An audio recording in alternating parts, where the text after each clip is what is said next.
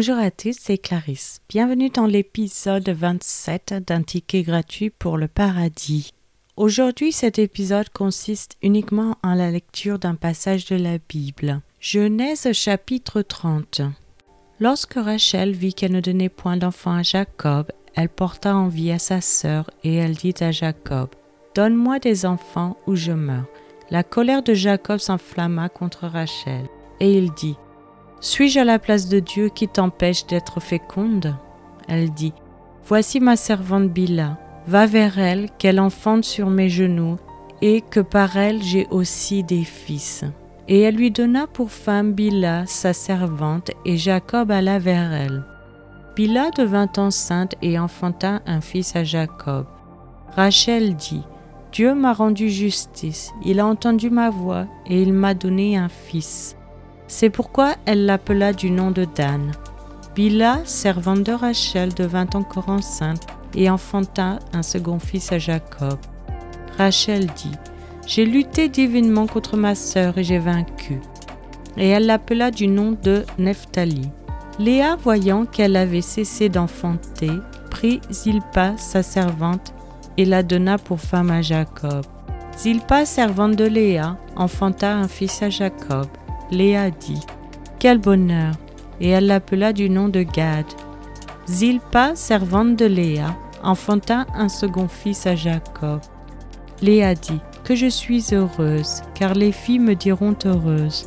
Et elle l'appela du nom d'Asser. Ruben sortit au temps de la moisson des blés et trouva des mandragores dans les champs. Il les apporta à Léa sa mère. Alors Rachel dit à Léa, Donne-moi, je te prie, des mandragores de ton fils.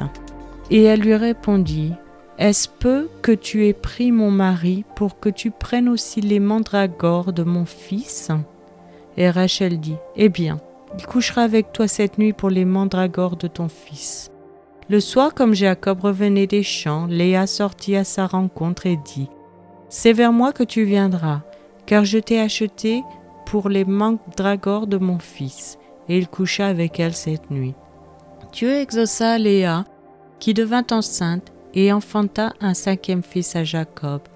Léa dit, Dieu m'a donné mon salaire, parce que j'ai donné ma servante à mon mari. Elle l'appela du nom d'Issachar. Léa devint encore enceinte et enfanta un sixième fils à Jacob. Léa dit, Dieu m'a fait un beau don.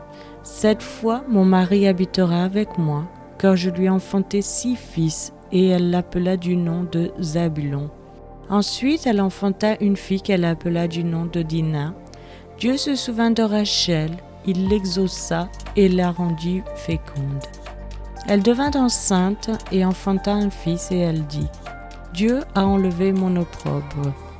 Et elle lui donna le nom de Joseph en disant, Que l'Éternel m'ajoute à notre fils. Lorsque Rachel eut enfanté Joseph, Jacob dit à Laban, Laisse-moi partir pour que je m'en aille chez moi dans mon pays.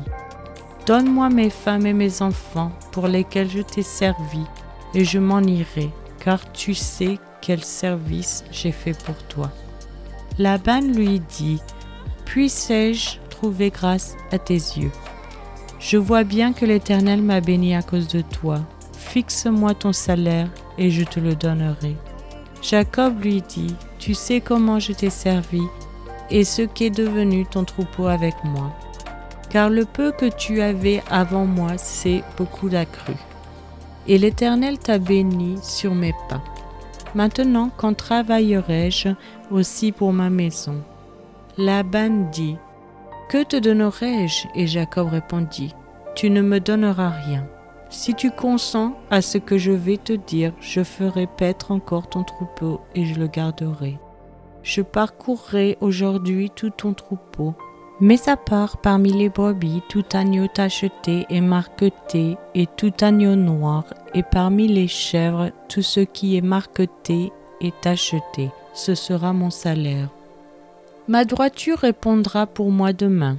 Quand tu viendras voir mon salaire, tout ce qui ne sera pas tacheté et marqueté parmi les chèvres et noir parmi les agneaux, ce sera de ma part un vol.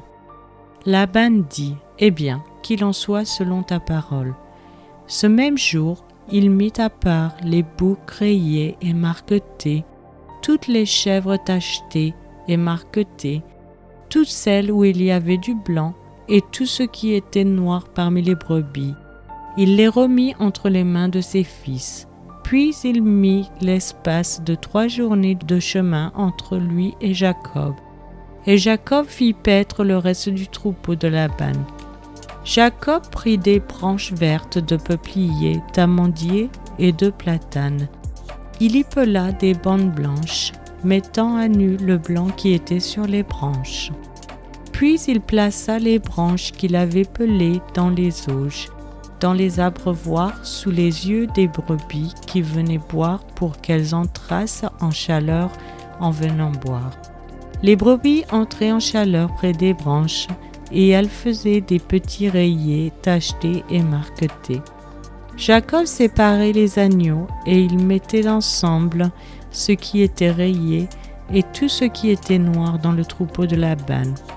Il se fit ainsi des troupeaux à part qu'il ne réunit point au troupeau de Laban.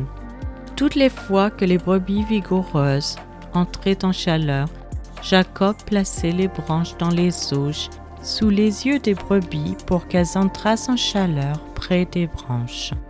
Quand les brebis étaient chétives, il ne les plaçait point, de sorte que les chétives étaient pour Laban et les vigoureuses pour Jacob.